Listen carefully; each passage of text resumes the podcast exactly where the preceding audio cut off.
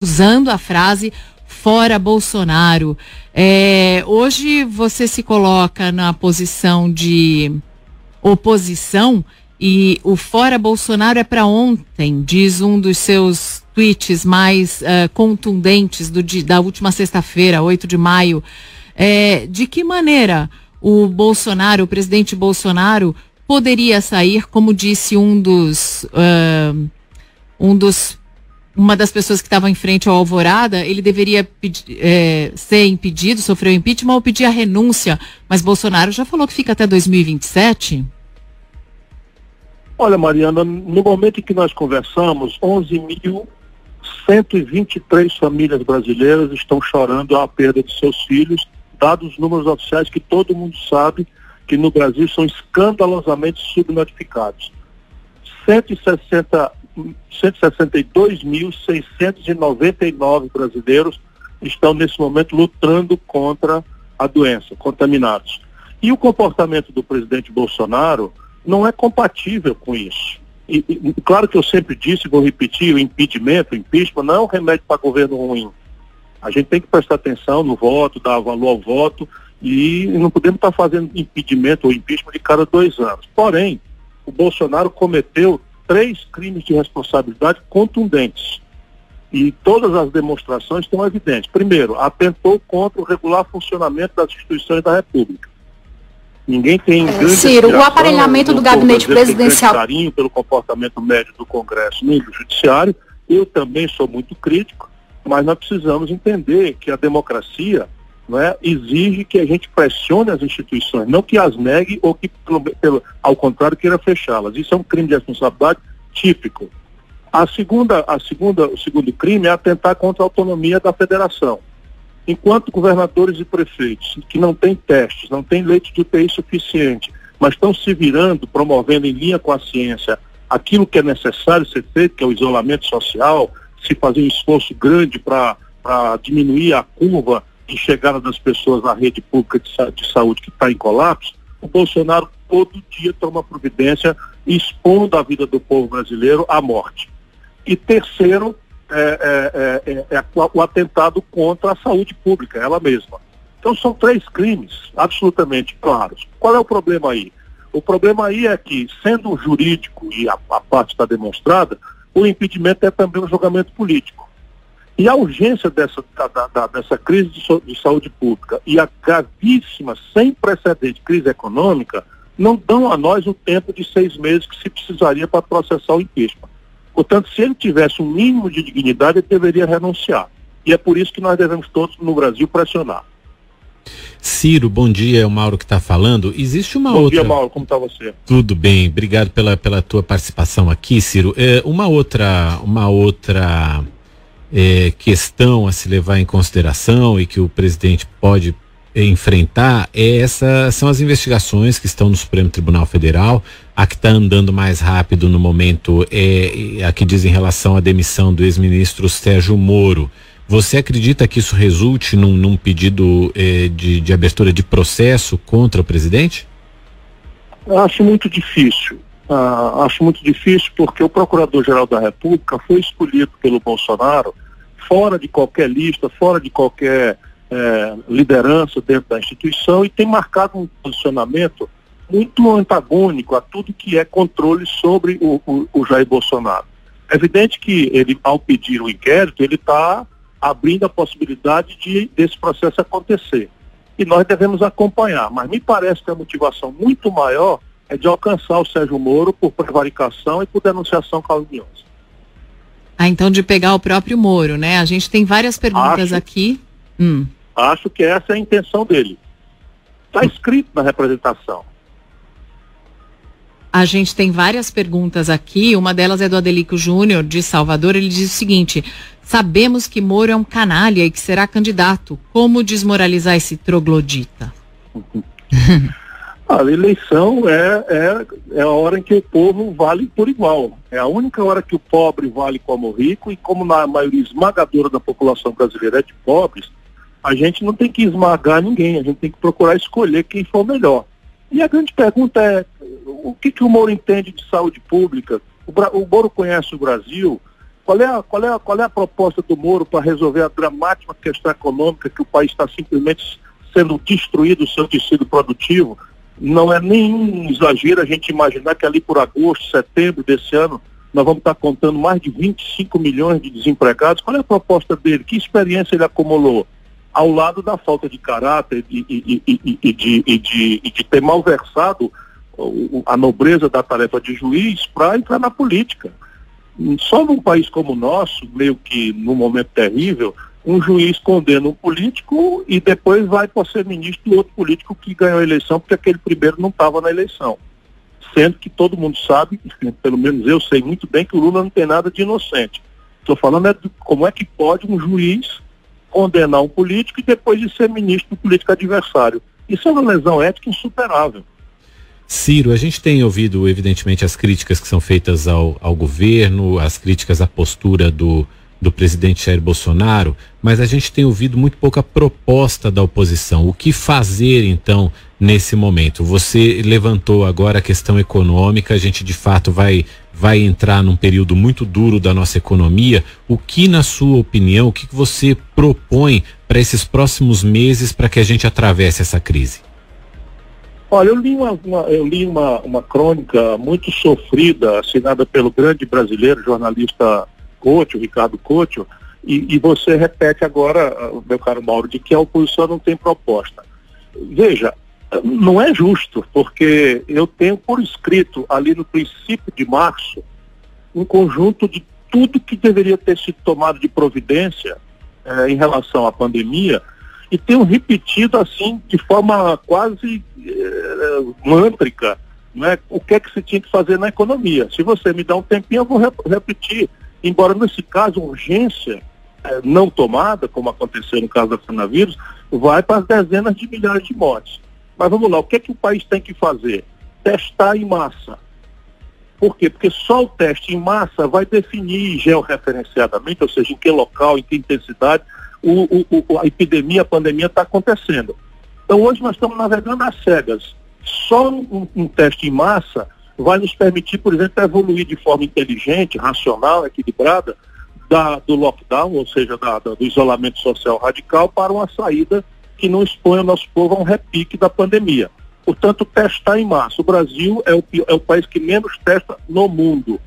O governo prometeu, no plano que foi coordenado por um general, ainda quando o Mandetta era, era ministro, fazer 2 milhões de testes. Não tem 200 mil feitos. Uhum. O que é uma aberração. Não tem 200 mil testes feitos num país que tem 208 milhões de habitantes. Na sequência do teste, nós precisamos agravar o isolamento radical, porque inclusive é a única saída para minimizar a, a, a desastrosa consequência econômica. Se você, teoricamente, fizesse um isolamento radical mesmo, se fosse possível, que 100% da população ficasse em casa 15 dias, a gente dominaria a pandemia porque ela perderia o, veículo e aconteceu na Islândia, por exemplo, aconteceu na Nova Zelândia, aconteceu em alguns lugares, a própria China é, conseguiu fazer esse isolamento radical. No Brasil nós estamos meia bomba e o resultado prático é que não só as mortes serão muito maiores, o Brasil está virando o epicentro global da doença, logo em seguida depois da Inglaterra e dos Estados Unidos, os Estados Unidos primeiro, a Inglaterra em segundo, a Grã-Bretanha, e nós não temos a condição, nesse momento, de receber, que é a terceira providência, as pessoas na rede de saúde. Então, o que é, que é preciso fazer? Eu escrevi lá em março, nós temos que criar um comboio militar, a Força Aérea está pronta para isso, para trazer respiradores, para trazer, é, e quando ainda existia excedente para vender. Nós simplesmente não fizemos isso. Aqui no Ceará nós estamos conseguindo liminares judiciais para tomar do governo federal 38 respiradores que foram comprados e pagos em março. E o governo federal reteve e nós estamos conseguindo liminar por liminar para trazer. Outro dia fizemos uma operação quase clandestina, contratamos uma transportadora da Etiópia é, para vir pingando com um avião da China para cá em lugares que os americanos não teriam força para reter porque outro grande lote de equipamentos foi apreendido. Enfim, está lá a lista de, o que, é que a gente precisa importar. É, mais ou menos Brasil. o que fez também Flávio Dino, né, no Maranhão, para conseguir importar. Sim. Foi isso, passou pela Etiópia, o consórcio do Nordeste, estão né? se virando na marra. Uhum. Então vamos lá. E, e, na sequência, nós temos que abrir leito de UTI e leito de retaguarda. Sabe quantos hospitais de campanha o governo federal abriu até o presente momento que nós estamos conversando? Nenhum. O governo do estado do Rio de Janeiro abriu cinco, o Ceará abriu quatro, é, enfim, todo mundo está abrindo o hospital de campanha. O governo federal foi visitar o presidente um, um hospital de campanha em Goiás que não foi aberto. Então, você, tá, aí estão as providências que têm que ser tomadas. No, no plano do governo, estava ainda no Mandetta, 2 mil leitos de UTI. Eles entregaram, até o último dado oficial que eu tenho, 370 dos 2 mil leitos de UTI. Só para vocês terem ideia de quanto isso é ridículo, o Ceará já abriu 540 leitos de UTI nesses, nesses anexos de hospitais e hospitais de coisa.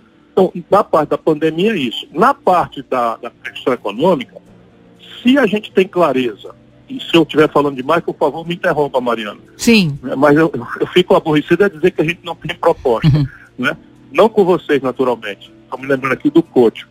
Que o Coach só vê o Lula. Aí o Lula, de fato, não sei o que está acontecendo, não tem proposta nenhuma. Aliás, falar em Lula, o Everton de Fortaleza quer saber se você em 2022 vai se unir a Dino, Boulos e Haddad na frente à esquerda ou se você vai é apostar é no antipetismo para convencer mais não a é classe é empresarial. Nem, nem aposto no antipetismo. Eu vou defender um projeto nacional de desenvolvimento com começo, meio e fim, números, prazos, metas, objetivos, o que fazer em reindustrialização do país, como fazer uma educação diferente, aliás, como nós estamos fazendo aqui no Ceará.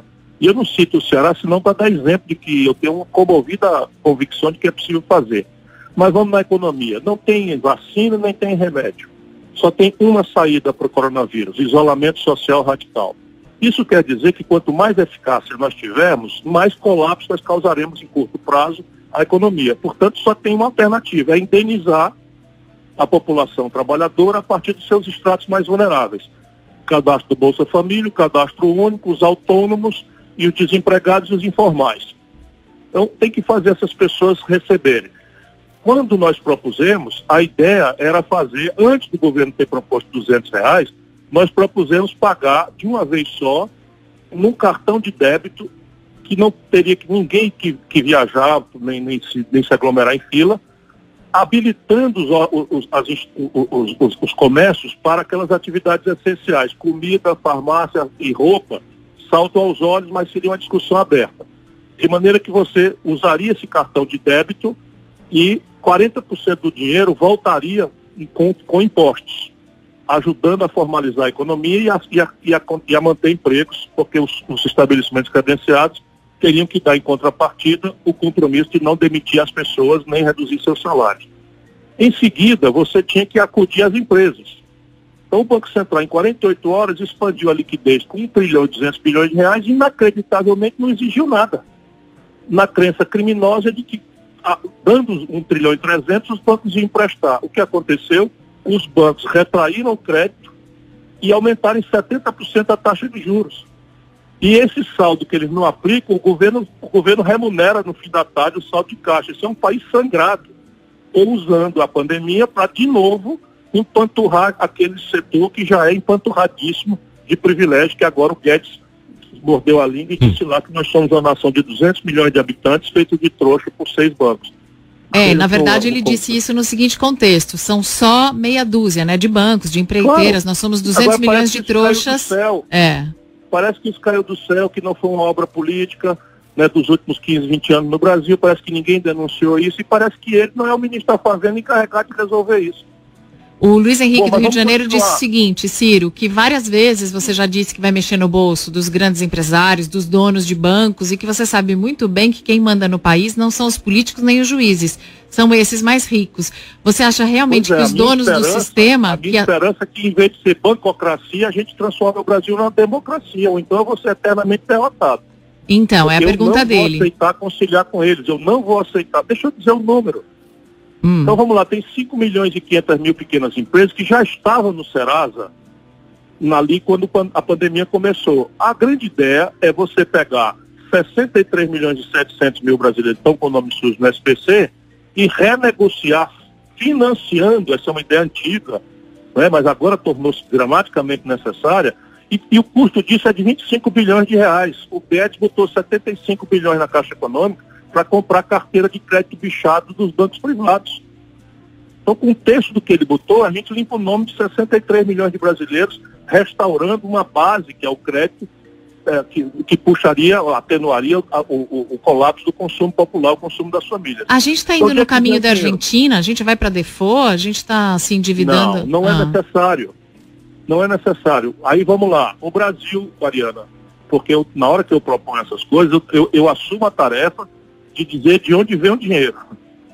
Que aí mais mastigadinho do que isso, não sei o que, é que o coach quer. Eu estou lembrando que o Brasil tem saldo né, na, na, na, conta única do Tesouro Nacional hoje 1 trilhão 355 bilhões de reais. É como se a gente tivesse esse saldo no banco. 150 bilhões, que é o necessário para fazer o, o, o, o, socorro às famílias chegar sem esse vexame humilhante que o governo virou o maior vetor de contaminação nas filas da Caixa Econômica, precisa de 150 bilhões que tem aí livres. O resto está vinculado a saldos não aplicados de fundos, que uma lei que o Congresso perfeitamente daria, ou uma liminar, que eu acho que já foi dada pelo ministro Alexandre de Moraes do Supremo, desvincula esses saldos e permite que você use com muito mais maleabilidade, sem precisar dar default, nem dar calote ninguém. Mas é necessário, porque essa crise não vai ser os três meses só, é. nós vamos ter aí uma crise que vai pelo menos até outubro, né? nós precisamos fazer mais.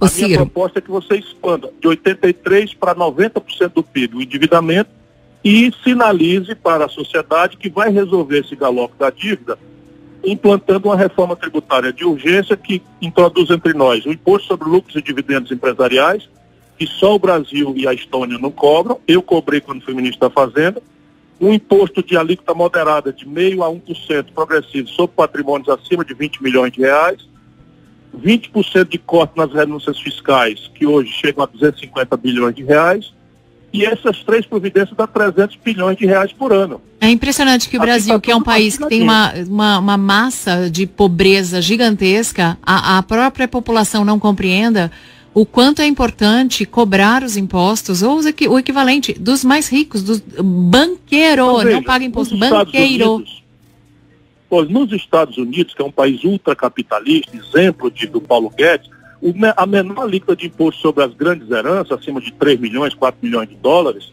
que dá 10 milhões de reais, 12, 15 milhões de reais, é 29%. No Brasil é 4%. O Ciro. Aqui no Ceará é 8% porque é a alíquota máxima. Não então, querendo... qual é a explicação? A gente é o único país do mundo, junto com a pequena Estônia, que não cobra lucros e dividendos. Os bancos tiveram 59 bilhões de reais de distribuição de dividendos no ano de 2019, não pagaram um centavo de imposto, enquanto a classe média morre com 27,5% de imposto uhum. de renda na fonte. Então, a, a, questão nossa é política, porque saída para o Brasil tem 10. Agora, Ciro, a gente está conversando aqui com Ciro Gomes, que é do PDT, é ex-governador do Ceará, ex-ministro de Estado, advogado e professor universitário. Ciro, quem está falando aqui é a Rafaela. É, aproveitando Rafael. esse gancho da economia, é, existem muitos ouvintes nossos que, que concordam com o isolamento social, pedindo para ficar em casa, mas tem outros ouvintes e outras pessoas que a preocupação é, é, ah, mas tem gente que vai. É muito fácil pedir para ficar em casa porque tem gente que vai morrer de fome e não de Covid. E não entende que o governo ele tem que realmente ajudar ajudar essas pessoas a ficarem em casa.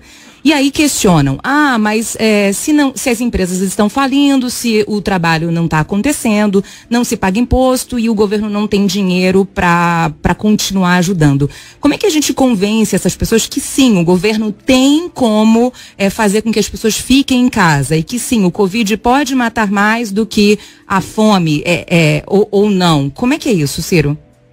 Veja, nós temos dois caminhos: usar a nossa própria cabeça ou olhar a experiência dos outros.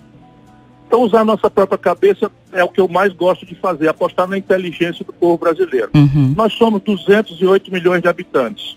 Se só 10 em cada 100 pegar esse vírus, nós estamos falando de 20 milhões e 800 mil pessoas. Em 95% delas, a versão é, é baixa, os sintomas são pequenos. Só que isso é uma roleta russa. Sabe aquela brincadeira terrível de botar uma bala num tambor de seis, girar e botar na cabeça? É.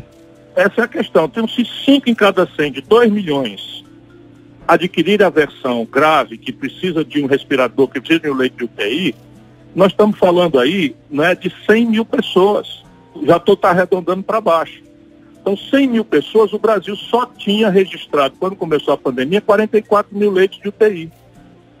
Então nós precisamos desesperadamente fazer que essas 100 mil pessoas, que é o mínimo, mínimo, mínimo, mínimo, mínimo, mínimo da, do, da minha oração a Deus, diluam aí pelo menos em três, em três meses.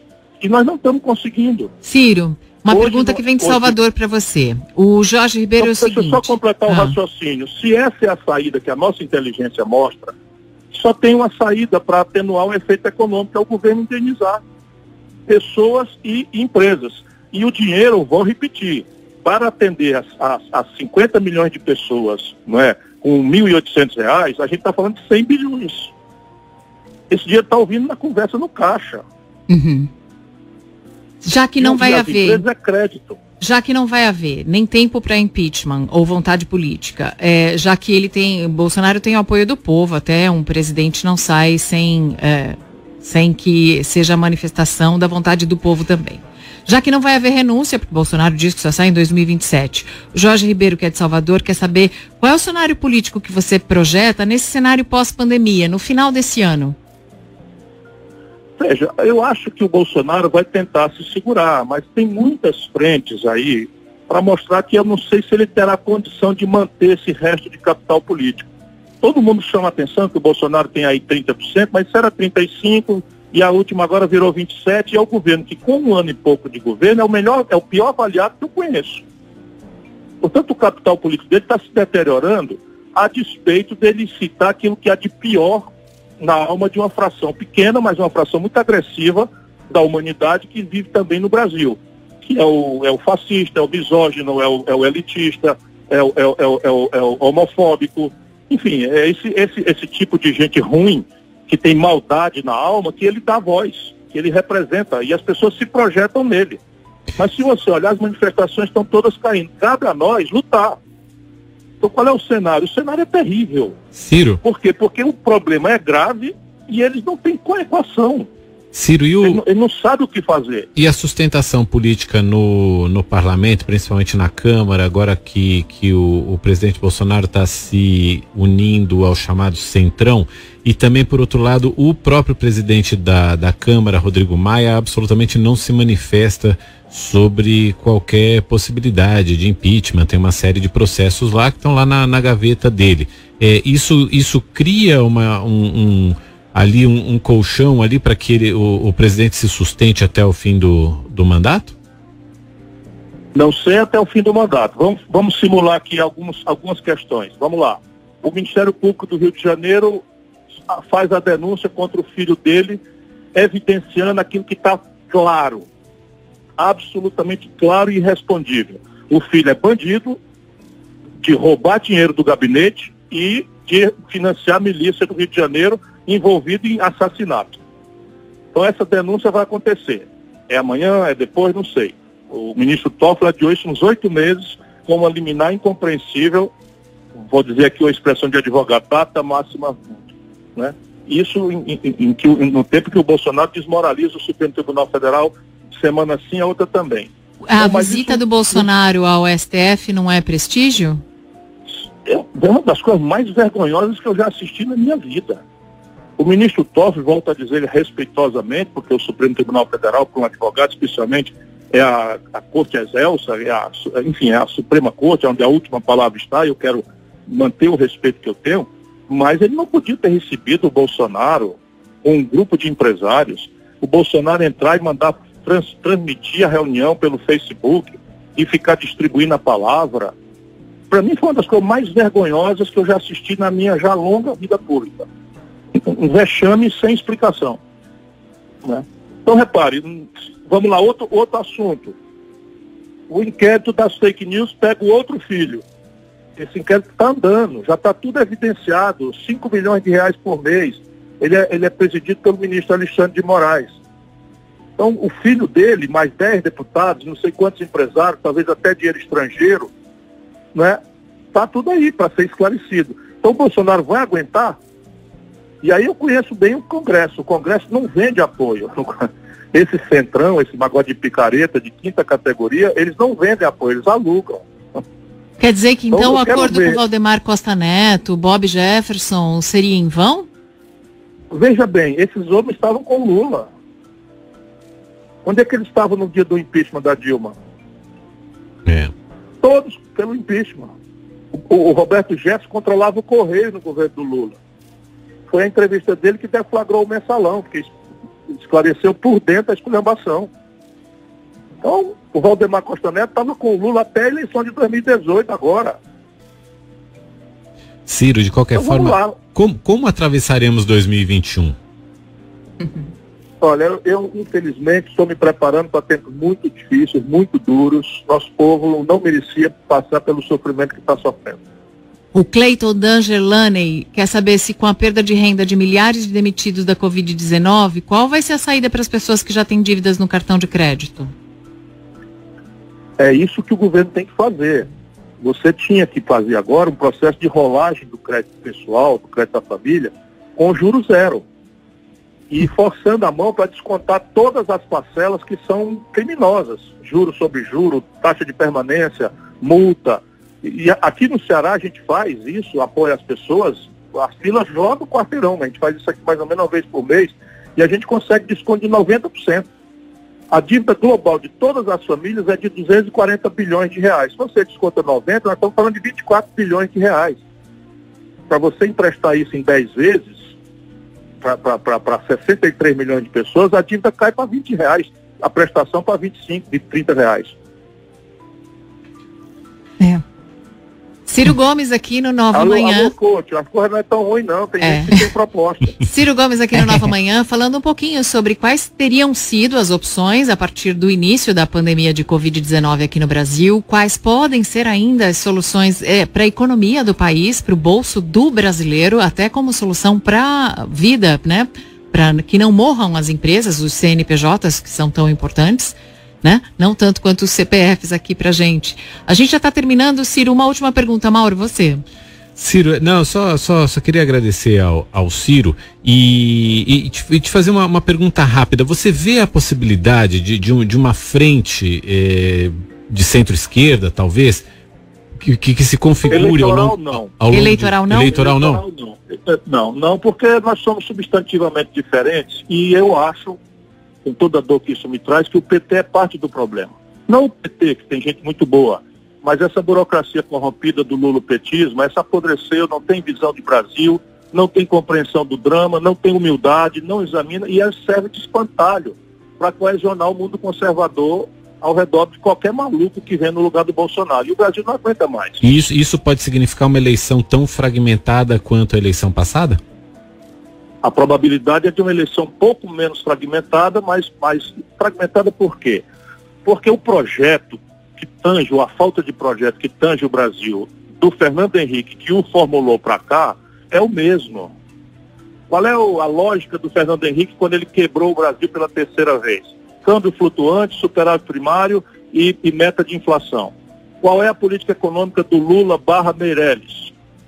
Que depois de ser presidente do Banco Central do Lula, foi ministro da Fazenda do Michel Temer e hoje é secretário de Fazenda do Dória. Pelo amor de Deus, não é possível que as pessoas não percebam isso. Câmbio flutuante, superávit primário e meta de inflação. E as Qual é privatizações, é né? E as privatizações, Sim, né, Ciro? E as privatizações criminosas.